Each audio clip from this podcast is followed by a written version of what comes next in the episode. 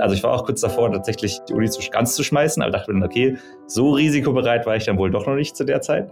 Als ich gerade mit der Uni fertig geworden bin oder mit dem Bachelor fertig geworden bin, dachte ich, okay, jetzt, jetzt haue ich auf jeden Fall ab in Silicon Valley, weil ich ja sozusagen die Luft davor schon mal schnuppern durfte. Und ich eigentlich seitdem auch fasziniert war von dem, weil es einfach so eine ganze, ja, wenn man auf einmal dann in der Umgebung ist, wo sich die ganze Welt nur um Technologie und um Startups dreht, ähm, das hat mich total fasziniert und in seinen Bann gezogen damals.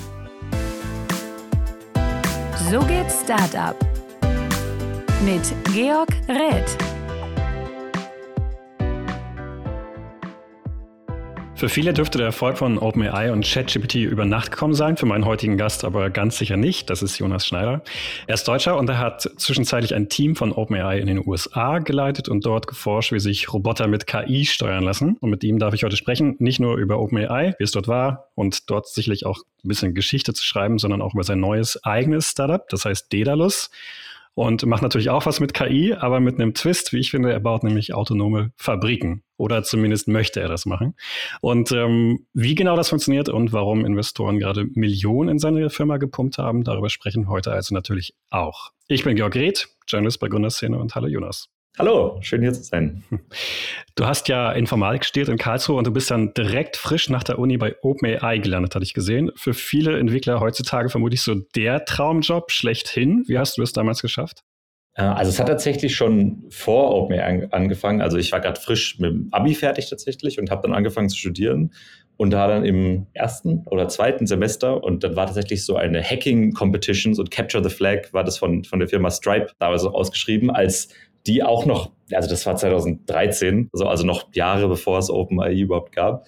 Um, ähm, und die haben eben so ein bisschen, das war eigentlich so eine, ja, so eine Coding-Challenge, so ein bisschen gemacht, wo, wo man eigentlich, die hatten so ein paar Systeme aufgestellt, die man dann hacken musste. Um, ähm, also so ein bisschen IT-Sicherheit, aber auch einfach so ein bisschen halt knifflige Programmieraufgaben.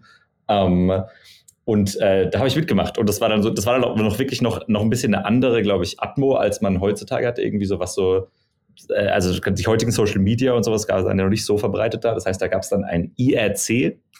Die, die Älteren werden sich vielleicht erinnern, äh, also das, was, was man heute in Discord oder sowas macht, wo sich dann alle ausgetauscht und eingeloggt haben. Das waren äh, ganz viele Leute, ich glaube Zehntausende Leute ähm, von aus aller Welt haben bei dieser Challenge mitgemacht. Und äh, ich habe mich da mit allen möglichen Leuten ausgetauscht. Wir haben alle Systeme von Stripe gehackt, die die aufgestellt hatten.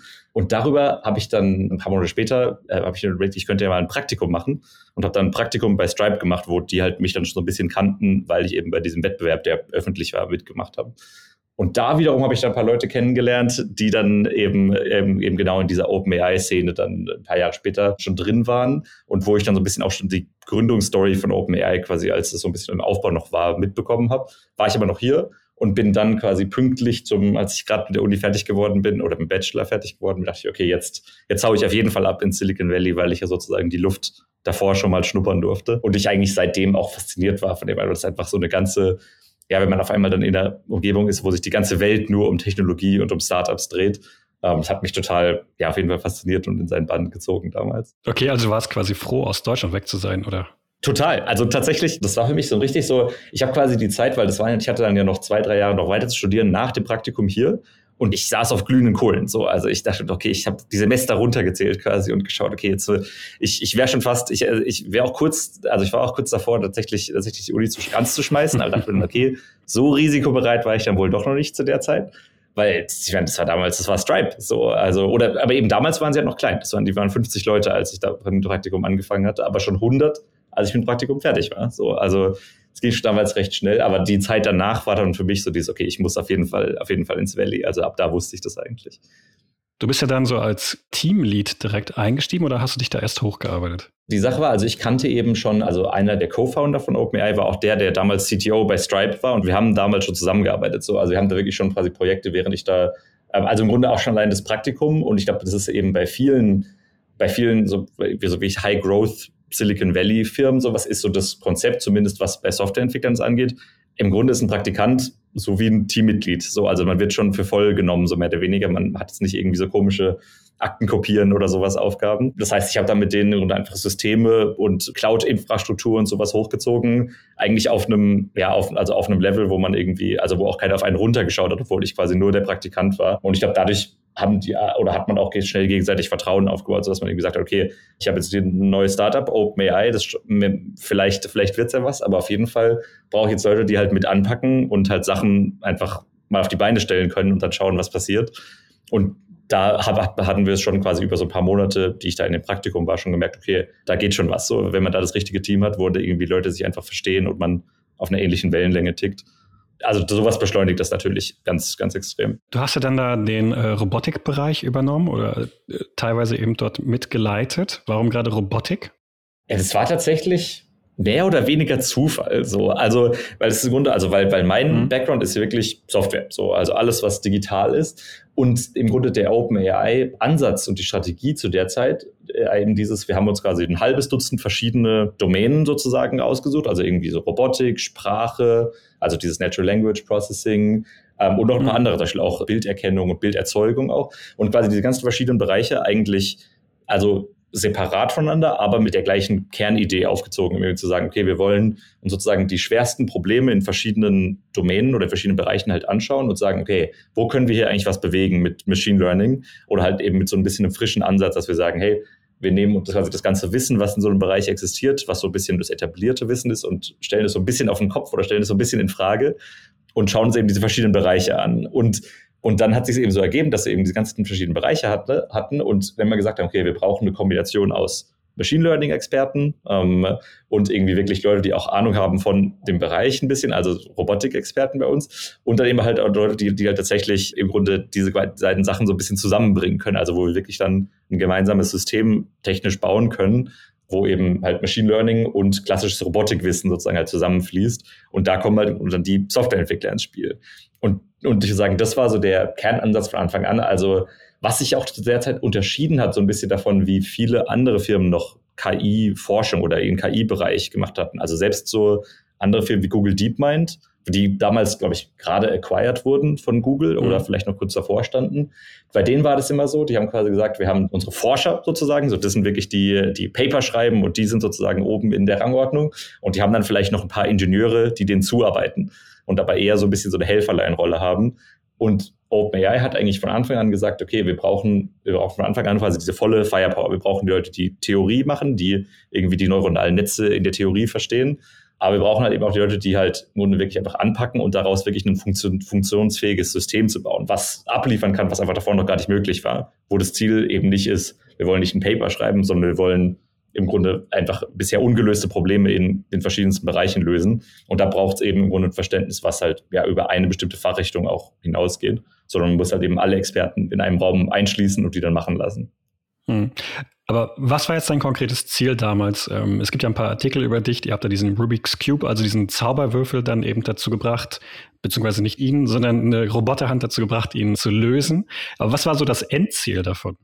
Ja, das Endziel davon, das ist ganz interessant, weil wir hatten im Grunde, es gab halt genau zu der Zeit auch eben diese ganzen verschiedenen Stränge, würde ich gerade schon so ein bisschen so gesagt so die verschiedenen Bereiche. Es gab den Robotik, wir hatten auch noch was mit Videospielen, dann auch, auch schon mit der Sprachverarbeitung. Die ersten ein, zwei Jahre waren die im Grunde eigentlich komplett entkoppelt weil alle erstmal versucht haben, okay, ich muss meine Basics auf die Reihe kriegen. So, wir müssen erstmal so ein paar kleinere Aufgaben lösen, bevor man sich sozusagen an diese richtig großen Grand Challenges sozusagen rantastet, irgendwie zum Beispiel jetzt der Zauberwürfel bei Robotik. Und was sich dann aber rausgestellt hat, ist, dass im Grunde, dass in diese ganzen, ganz verschiedenen Bereichen letztendlich doch irgendwie alle, also haben sich, hat, hat man so gewisse Muster gesehen, weil irgendwie alle dann gemerkt haben, ja, okay, ich habe es ungefähr verstanden, ich muss mir halt irgendwie einen Datensatz zusammenstellen mit den Inputs und Outputs für meine Domäne und im Grunde diesen Datensatz auch gescheit managen. Und dann brauche ich aber halt irgendwie Infrastruktur, um meine riesigen neuronalen Netze zu trainieren.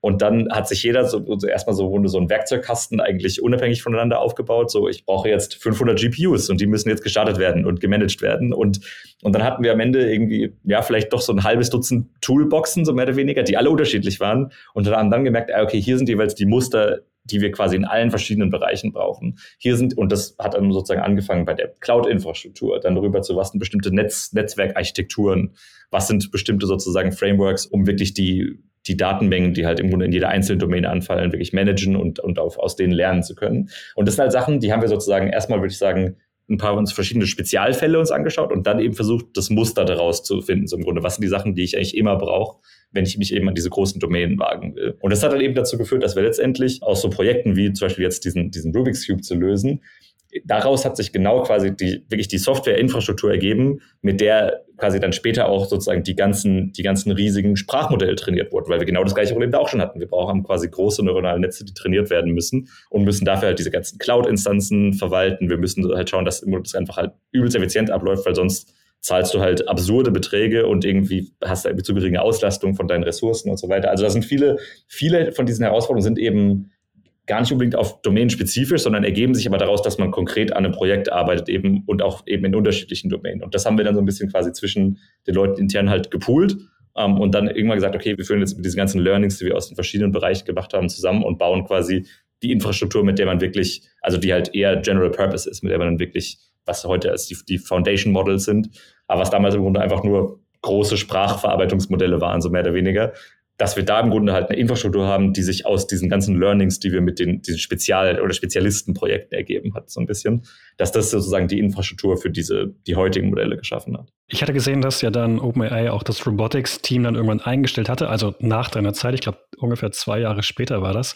Und ähm, ich hatte vor ein paar Tagen zufällig ein Video dazu gesehen und dann hatte der, wie heißt er nochmal, Ilya, glaube ich, ne, gesagt, ein Grund sei gewesen, dass es zu wenig Daten gebe, um das Ganze du, du nickst schon, ähm, die, die Zuhörer sehen das gerade nicht, ich sehe es.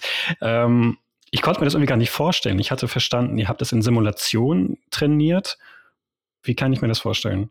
Genau, also der Grundansatz ist ja immer, ich habe Daten, die repräsentieren, was in meiner Welt oder in dem, in dem Bereich, wo ich sozusagen Aufgaben automatisieren oder, oder, oder im Grunde eine Intelligenz bauen will. Ich brauche aus diesem Bereich Daten, aus denen ich irgendwie erlernen kann, was da eigentlich abgeht so, oder wie sich meine KI verhalten soll, so mehr oder weniger. Und das kann, die Daten gibt es in verschiedener Form. Man kann, es gibt dann entweder Daten, wo sozusagen dabei steht, das ist ein Bild von einer Katze und da steht daneben dran, das ist eine Katze. Noch diesen, das sind so diese, nennt man die, nennt man die gelabelten Daten.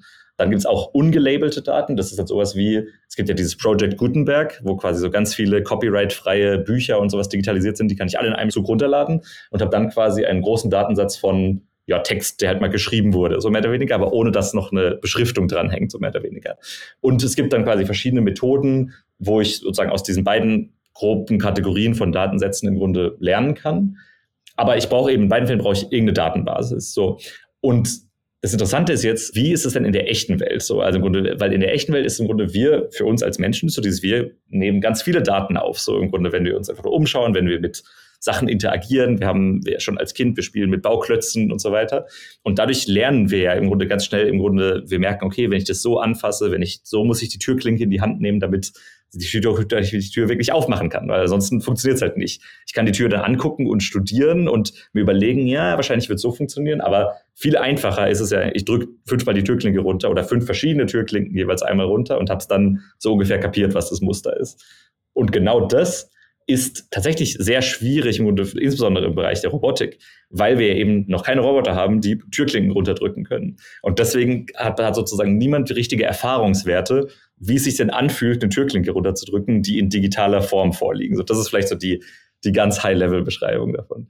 Genau, nee, das habe ich auch soweit verstanden. Meine Nachfrage war so ein bisschen gewesen, ihr habt ja deswegen unter anderem auf Simulation gesetzt. Und da dachte ich, könnte man einfach das selbst sich 10.000, 100.000, eine Milliarde Mal durchlaufen lassen. Mhm, ja, kann man auch. So, genau. Also das war so ein bisschen so der, ähm, das war genau unser Ansatz, dann zu sagen, okay, es gibt nicht genug Daten aus der echten Welt, deswegen schaffen wir jetzt unsere eigenen virtuellen Welten, wo man dann auch noch ganz viele Tricks anwenden kann, um irgendwie zum Beispiel die Kameraposition immer ein bisschen zu verschieben oder irgendwie zum Beispiel, da muss man dann ja ganz viele Parameter festlegen, irgendwie wie viel Reibung hat jetzt zum Beispiel meine Roboterhand am Zauberwürfel oder wie groß ist der Würfel genau. Wenn man die Parameter alle variiert und dadurch so ein bisschen Chaos erzeugt sozusagen, dann kann man eine gewisse Diversität auch von diesen synthetischen Daten eben produzieren. Und es stellt sich heraus, dass man damit ja tatsächlich im Grunde Welten simulieren kann, aus denen man dann sinnvoll genug lernen kann, um quasi diese Aufgaben wirklich in der echten Welt auch machen zu können das äh, würde ich sagen, war für sich schon mal was, wo auch viele gerade aus dem Robotikbereich davor gesagt haben, das geht auf gar keinen Fall, völlig unmöglich. Wir brauchen auf jeden Fall Daten aus der echten Welt. Und das war so ein bisschen eigentlich unser, ja, würde ich sagen, unsere, unsere Erkenntnis so ein bisschen, dass wir das gesagt haben, so, ja, nee, es, es geht tatsächlich, wenn man sich die, die Dinge auch virtuell anlegt. Aber es ist natürlich auch nicht ohne seine Nachteile, sondern weil es ist, dazu gehört nämlich zum Beispiel, dass ich dann ja doch quasi ein Entwicklerteam habe, die dann im Grunde daran sitzen und sich dann überlegen, okay, welche 15 Parameter muss ich denn hier genau variieren, damit ich quasi, damit meine virtuellen Welten divers genug sind. Also es ist auf jeden Fall noch nicht so weit, dass ich quasi einfach komplett beliebige Welten und damit und auf diesen beliebigen Welten dann einfach alles erlernen kann, sondern man muss es halt immer noch, würde ich sagen, recht vorsichtig managen sozusagen, wie viel Diversität man generiert, dass es nicht zu viel wird, dass die Netze damit klarkommen, so dass es, dass es keine Überforderung wird sozusagen. Also es ist auf jeden Fall noch ein recht komplizierter Prozess auf jeden Fall. Und es stellt sich halt einfach raus, das war, würde ich sagen, auch noch eins unserer großen Learnings, dass eben es ist letztendlich, wenn man in solche wirklich so Proble an so Problemen arbeitet oder Herausforderungen arbeitet, die in der echten Welt stattfinden, dass man das immer unterschätzt, gerade so als Softwareler oder als Theoretiker so ein bisschen, weil man dann sagt, ja, das ist doch einfach, ich bilde es einfach hier als, als neuronales Netz XY ab.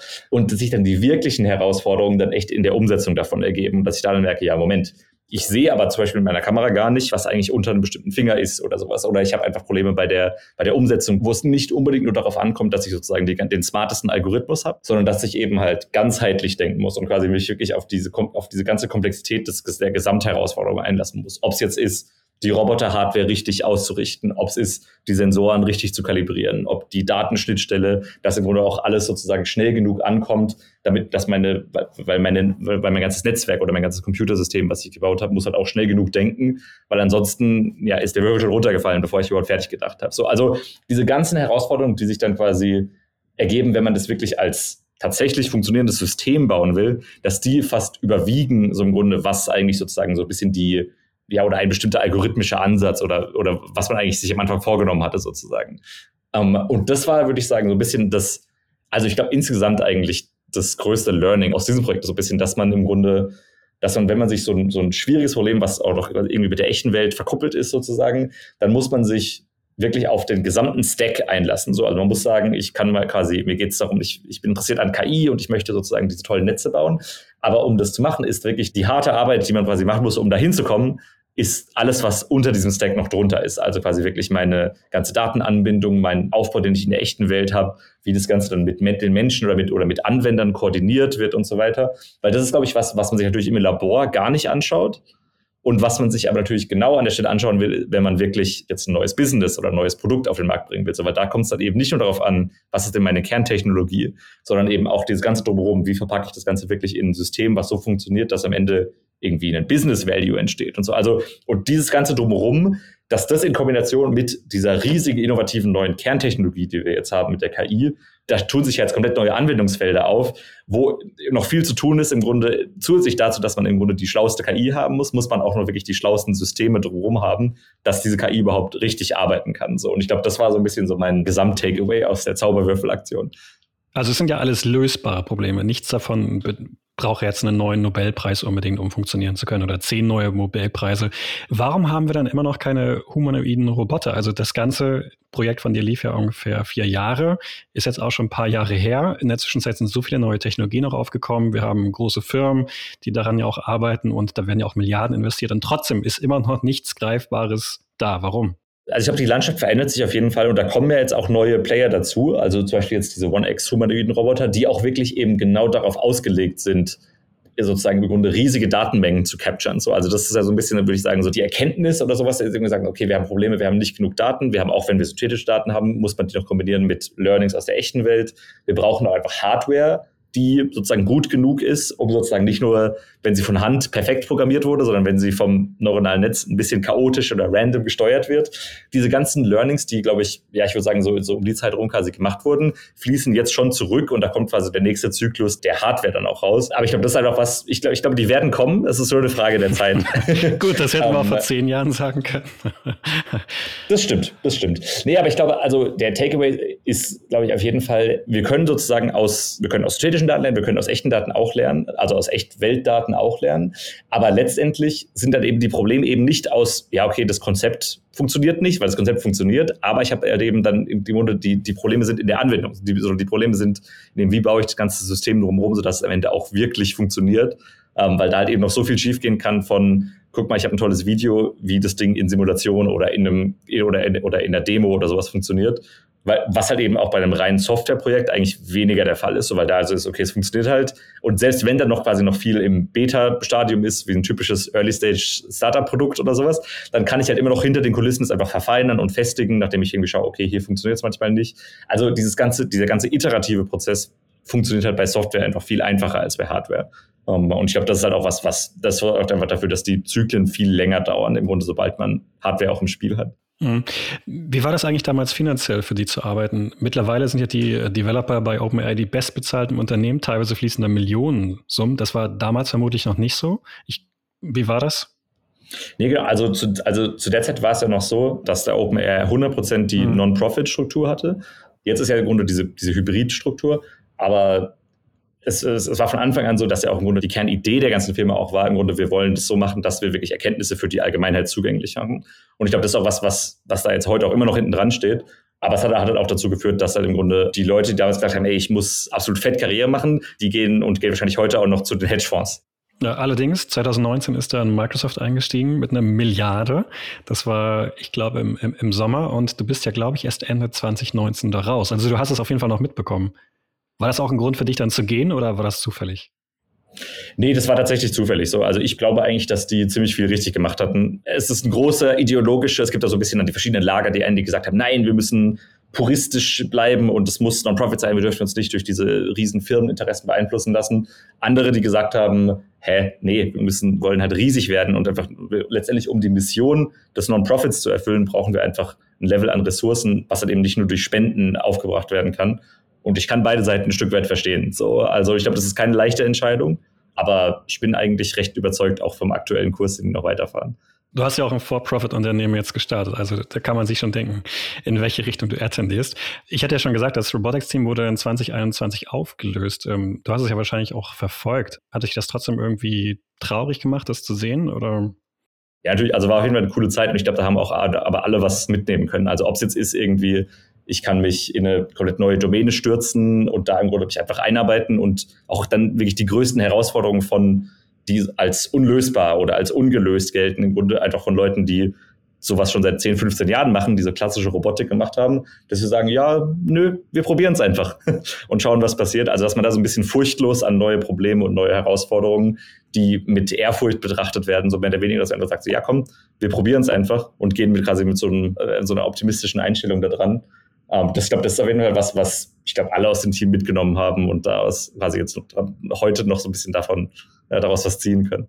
Warum bist du dann eigentlich, als du dein neues Unternehmen gegründet hast, wieder zurück nach Deutschland gegangen? Das hat mich irgendwie irritiert, besonders jetzt nach dem, was du jetzt gesagt hast, dass du eigentlich gar keinen Bock auf Deutschland hattest. Ja, also tatsächlich, das Interessante war für mich dann so ein bisschen dieses, also weil, weil für mich war eben genau dieses Learning, es gibt noch viel zu holen sozusagen in Bereichen oder in Gebieten, wo die Leute, die die beste Ahnung von diesen Gebieten haben, sagen, da gibt es nichts zu holen. So, also das ist so ein bisschen vielleicht so die, also so die Kernidee, die so ein bisschen dahinter steht. Und, und, und die Deutschen haben die wenigste Ahnung. Äh, nee, nee, nee, das ist eben nicht, die Deutschen haben die meiste Ahnung. So, also im Grunde, also viel, was, was gerade was halt so Hardware- und Manufacturing-Themen angeht, sowas ja total viel Ahnung. Aber gleichzeitig sagt man eben so, ja, okay, aber das ist ja, da muss man auf die Experten vertrauen. So, und stimmt auch ein Stück weit, aber das heißt ja eben nicht, dass wir sozusagen oder dass man so als ja mit einem gewissen Unternehmergeist oder mit, oder mit einem Disruption-Geist oder sowas da, dich da rangehen kann und sagen, ja, okay, ist ja schön, was ihr Experten hier alle macht, aber wir, wir mischen das jetzt so ein bisschen auf und haben da nochmal einen ganz neuen Ansatz, wie im Grunde was, was eigentlich von den Insidern eben als ja nicht disruptbar sozusagen angesehen wird. Also ich glaube, die Industrien, die disrupted werden, sind immer die ein Stück weit die, die gesagt haben, ja, uns geht's ja gut, wir können nicht disrupted werden. Und das war für mich so ein bisschen so, also ich habe mich eben halt auch also lange umgeschaut gehabt und überlegt, okay, welche Bereiche sind wirklich quasi, es, es gibt viel zu holen auf der Technologieseite, weil die eben auf einem, oder einem sehr geringen Level an Technologie aktuell arbeiten aber wo gleichzeitig es einen riesigen Hebel gibt, dadurch, dass wir jetzt sozusagen so viel wissen, was komplexe Software-Systeme angeht, können wir jetzt so viel mehr machen, als es vor zehn Jahren möglich war. Das, die Welt hat sich ja total umgekrempelt. Und wo sind sozusagen die Bereiche, wo das wahrscheinlich nicht von sich aus ankommen wird oder zumindest nicht in irgendeiner akzeptablen Geschwindigkeit, sondern wo sind die, wo wirklich einfach jemand ja eigentlich so mal halt vorlegen muss, so mehr oder weniger und wirklich sagen muss, ja, okay, wir gehen da ganz furchtlos rein und denken aber im Grunde wieder diese komplette Industrie ein bisschen neu und alle Abläufe und alle sozusagen Weisheiten, die sie so ein bisschen erarbeitet haben, stellen wir ein Stück weit in Frage, weil wir eben einen ganz anderen Ansatz dafür haben. Und da ist natürlich dann jetzt, also zum einen natürlich die unternehmerische Betrachtung, einfach ich möchte einen großen Markt, ich möchte einen Markt, der quasi sehr etabliert ist, der nirgendwo hingeht, aber der gleichzeitig im Grunde ja in irgendeiner Weise noch ein Defizit hat, wo es irgendwie noch eine Lücke gibt. Und tatsächlich bin ich dann darüber darauf gekommen, dass wir, das war nämlich auch schon bei der Roboterhand, war es auch schon mal zwischendrin so, dass wir, die Hand ist einmal kaputt gegangen, wie das Roboter- oder Hardware-System insgesamt so gerne mal tun. Dann haben wir Ersatzteile dafür gebraucht, dann haben wir die Ersatzteile bestellt und haben die gesagt, ja, klar, kein Problem, die kommen dann in zwei, drei Monaten bei euch an. in der Zeit konnten wir dann nichts machen einfach. Und das war dann wirklich mehrmals. Und, und deswegen gedacht, hä, wie schwer kann das denn sein? Ich brauche einfach nur ein paar Teile, dass im Grunde vielleicht ein Stück vom Daumengelenk des Roboters kaputt gegangen war. Und weil dann ist, glaube ich, irgendwie so ein bisschen so die, erstmal die Outsider-Sicht, weil sowas wie so, hä, wir haben doch 3D-Druck seit ein paar Jahren, wir können doch im Grunde so Spezial-Sonderanfertigungen, die hochpräzise sind und sowas, ist doch Solve Problem eigentlich. Und stellt sich raus, das ist einfach gar nicht der Fall. Also da ist quasi eine ganze Industrie, wo auch vielleicht ein Stück weit die Software-Leute sich ein bisschen überschätzt haben, teilweise auch gesagt haben, na ja, klar, 3D-Druck, das können wir jetzt einfach komplett lösen. Hat aber nicht so ganz geklappt und ist nicht in, in der Industrie nicht so ganz angekommen so dass da eben auch wieder ein riesiger Gap entstanden ist. Also weil sich herausstellt, okay, wenn ich ein Bauteil brauche, das einfach einen ganz bestimmten mechanischen Anforderungen auch quasi genügen muss, weil das, das ist für meinen Roboter, aber es kann aber auch sein für Bereiche wie Luft- und Raumfahrt, Medizintechnik, Halbleitertechnik, ganz viel, wo halt eben quasi bestimmte Maschinen konstruiert wurden. Da brauche ich eben diese ganzen Spezialbauteile für. Und das ist halt was, wo man jetzt denken würde, ja, das ist ja 3D-Druck, wir haben das ja total durch Software äh, umgekrempelt an der Stelle.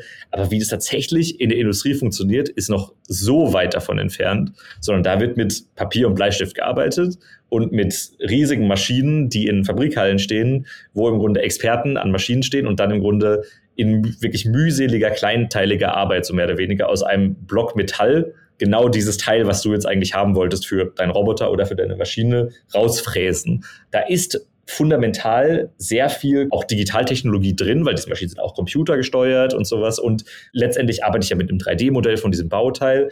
Aber die tatsächliche Umsetzung, wie es in der Industrie derzeit gemacht wird, ist total analog. Das ist wieder so dieses, also ich würde sagen, matcht wieder auf das Muster eigentlich. Also du hast deine Experten, die haben eine riesige Wissensbasis von quasi ihrem akkumulierten Wissen, was sie sich erfahrungstechnisch angeeignet haben, über ja, 10, 20, 30 Jahre im Grunde solche Teile fertigen.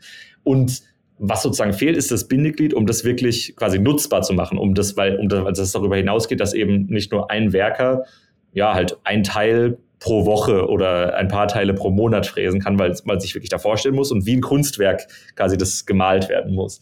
Und es ist eben genau dieses Muster, das ist, das ist eine riesige Industrie. Diese Teile sind einfach überall und werden alle auf diesem sehr Low-Tech-Niveau gefestigt, aber gleichzeitig gibt es eine riesige Opportunity. Es geht darum, ich muss diese Maschine anweisen, wie sie genau die richtige Kurve abfährt, damit mein Bauteil am Ende rauskommt. Also es gibt quasi einen, ähm, fundamental basiert das Ganze auf Informationen und auf digitalen Daten ein Stück weit. Die werden aber einfach nur nicht richtig verwendet, weil eben sozusagen die ganze Konnektivität fehlt. Und also das ist jetzt so ein bisschen schon fast ins Abstrakte gezogen, so, aber das war so ein bisschen das Muster, wo ich mir gedacht habe, so, wie geil ist das denn? Das ist ja der perfekte Markt im Grunde für, ja, oder jemand mit meinem Erfahrungsprofil auch so ein bisschen, wo es darum geht, hey, ich habe eine sehr komplizierte Wissensbasis, komplizierte Prozesse, wie sie zurzeit ablaufen lass es doch einfach mal neu denken. So, und quasi die ganze Kopfarbeit, die gemacht werden muss an der Stelle, dass wir die sozusagen aus der Software-Sicht neu denken und das aber quasi mit, also eigentlich das so Best of both worlds, so ein bisschen im das Beste aus dem Expertise der Software-Leute und aber auch das Beste aus dem Expertise der tatsächlichen Experten aus diesem Industriezweig ähm, quasi zusammenbringen und damit im Grunde wirklich die Fabrik der Zukunft schaffen. Ja, aber eure Vision ist ja noch ein bisschen weiter, wenn ich das richtig verstanden habe. Da geht es ja darum, autonome komplette Fabriken zu haben. Das heißt, ein Mensch taucht bei dem Wort autonom ja nun nicht mehr auf. Das heißt, ihr habt immer noch die, die Halle, ihr habt immer noch die Maschinen und der Rest sind wahrscheinlich Roboter und Software. Man muss sich so vorstellen, also im Grunde Stand jetzt haben wir auch noch ganz viele Mitarbeiter, so, also im Grunde sowohl in der Halle direkt arbeiten, als auch die eben diese Arbeitsvorbereitung machen, also das, was eben sozusagen die ganzen Denkprozesse und Entscheidungsprozesse sind. Weil der Schlüssel ist ja, ist es, dann kommt es mir eigentlich genau auf das zurück, worüber wir äh, am Anfang geredet haben, nämlich ich brauche ja die Daten irgendwo her.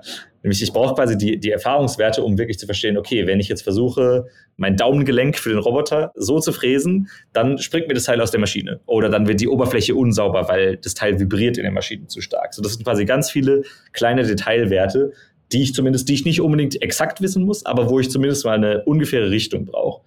Wie wir das also angehen, ist, wir haben sozusagen zunächst mal quasi die ganze Datenplattform gebaut, sodass wir überhaupt erstmal die ganzen Daten sammeln können. Das heißt sozusagen, bei uns arbeiten alle, also im Grunde die Arbeitsweise ist sozusagen zum einen gleich, weil die arbeiten erstmal bei uns in der Halle immer noch von Hand sozusagen, aber die arbeiten mit, mit einem komplett anderen System, nämlich, weil das ist sozusagen unsere Plattform, auf der sozusagen alle von diesen Expertenentscheidungen, die getroffen werden, halt eben dann nicht einfach nur Pi mal Daumen gemacht und dann runtergebrochen und direkt an der Maschine umgesetzt werden und dann verpuffen, sondern wir speichern die ab, sondern die werden halt sozusagen, die werden digital übergeben, die werden sozusagen, bevor es überhaupt in die Fabrik geht, runtergeschrieben und dann auch quasi und auch wirklich, also von der Struktur her richtig ins System eingetragen und dann in der Fabrik umgesetzt ähm, und dann der Erfahrungswert zurückgespiegelt. Hat es denn geklappt?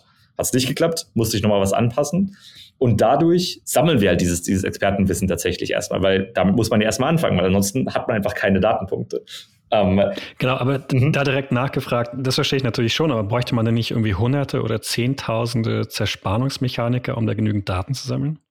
Naja, also der Punkt ist ja, ich muss ja eben nicht also es kommt auf den Detailgrad an, so mehr oder weniger. Also der springende Punkt ist ja eigentlich, ich muss ja nicht jedes Bauteil mal gesehen haben, so weil es gibt ja einfach wirklich unendlich viele Bauteile. Und was ich aber sehen möchte, ist, ich möchte die Muster sehen. So, also die, die Muster irgendwo zwischen, okay, ich habe hier so eben, eben bestimmte Arten von Merkmalen, die eben auf diesen Bauteilen wiederkehrend sind.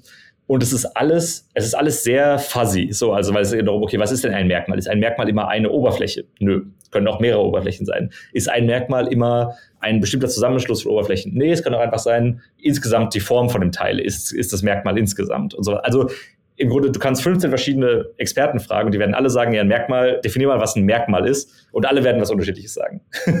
Aber worauf sich quasi alle einigen können, ist, ich gucke mir hier das, dieses Teil an, was ich jetzt fertigen will. Ich habe so ein ähnliches Teil vor ganz vielen Jahren schon mal gemacht. Und die Teile, die damals ähnlich waren, die ich jetzt übertragen kann, das sind die eigentlichen Merkmale davon. Also Merkmale im Sinne von, ich kann mich daran zurückerinnern, dass ich schon mal so ein ähnliches Teil gemacht habe oder die, wo eben diese bestimmten Aspekte auch, auch drin waren und die will ich jetzt übernehmen.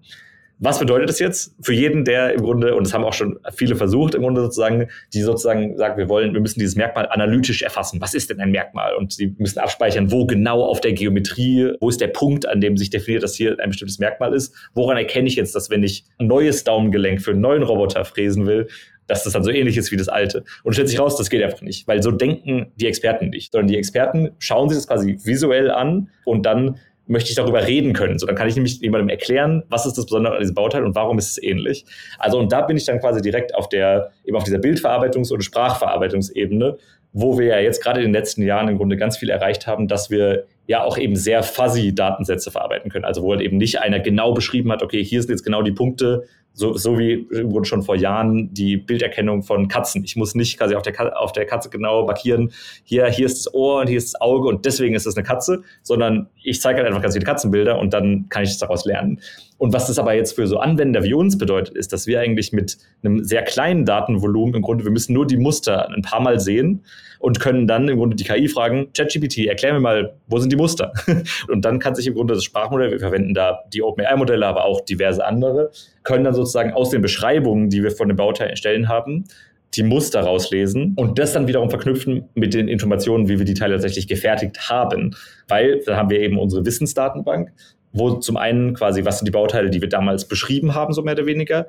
Aber wir haben eben auch die ganzen Infos, wie haben wir sie denn wirklich gefertigt? Weil das sind alles die Informationen, die quasi im klassischen Betrieb einfach nicht erfasst werden. Im Grunde, welche Werkzeuge habe ich jetzt hier wirklich verwendet? Welche Bearbeitungsstrategie habe ich verwendet? Wie habe ich das Teil in der Maschine genau positioniert? Also diese ganzen Nuggets eigentlich, die dann wirklich dazu führen, dass ich am Ende ja, worüber wir ganz am Anfang geredet haben, dass ich quasi meinen gelabelten Datensatz habe, dass ich eine Beschreibung habe, okay, was will ich denn eigentlich haben? Und das ist zwar das ist eine sehr, ja, eine lose Beschreibung, aber wo auf jeden Fall Informationsquäntchen drinstecken. Es ist sehr abstrakt und sehr fuzzy, aber mit der Technologie, die wir jetzt haben, können wir eben dieses Fuzzy Matching auch machen.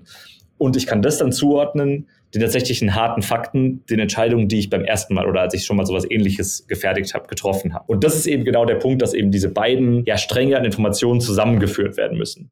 Aber wenn ihr jetzt dieses Wissen von Experten bekommt, dann hat der Computer ja quasi nicht die Möglichkeit, auch selber zu lernen. Das heißt, irgendwann, wenn diese autonome Fabrik dann da ist, ist sie ja trotzdem limitiert durch das Wissen von diesen, von diesen Menschen, oder? Während die Computer ja gar keine Limitation haben, ja. Der hat zum Beispiel keine Hände, die sich nur so bewegen können, keine Augen, die nur so gucken können und so weiter und so fort. Ist es nicht eine Limitation per Design? Hm, ich würde sagen, das Gegenteil eigentlich. Also, weil ich würde sagen, das Modell, was da eigentlich zutrifft, ist quasi das Datenschwungrad, so, also dieses klassische Data Flywheel eigentlich. Weil, wenn ich am Anfang sagen würde, hey, ich möchte die komplett autonome Fabrik haben, super, ja, schöne Sache. ähm, aber bau die mal und zwar ohne Vorwissen. Und das genau das geht eben nicht. Und das war ja bei uns schon auch am Anfang so. Wir haben gesagt, okay, Experten, viel Spaß. Hier habt ihr euer System, wo ihr Daten eintragen könnt. Zählt euch aber gar nicht. super, also viel Spaß bei eurer Arbeit. und da haben die natürlich auch gesagt, okay, ja, wir tragen euch gerne die Daten ein, aber dadurch arbeiten wir jetzt auch nicht effizienter. So, das war quasi Dedalus vor circa zwei Jahren. Und jetzt ist es aber mittlerweile schon so, dass wir quasi jetzt schon im Grunde immer, wenn sozusagen ein neues Bauteil reinkommt, können wir schon quasi bestimmte Kriterien schon erkennen an diesem Bauteil. Und die basieren eben halt genau darauf, auf dem, was vor zwei Jahren die Experten eingetragen haben. So, also wir sehen das jetzt schon, dass zum Beispiel bei manchen Bauteilen, die wir jetzt neu reinkriegen, sehen wir schon, okay, das sind Materialien, die wir schon mal bearbeitet haben. Was für Werkzeuge haben wir denn da verwendet? Was für Parameter brauche ich für diese Werkzeuge? Was für Strategien kann ich mit diesen Werkzeugen überhaupt fahren?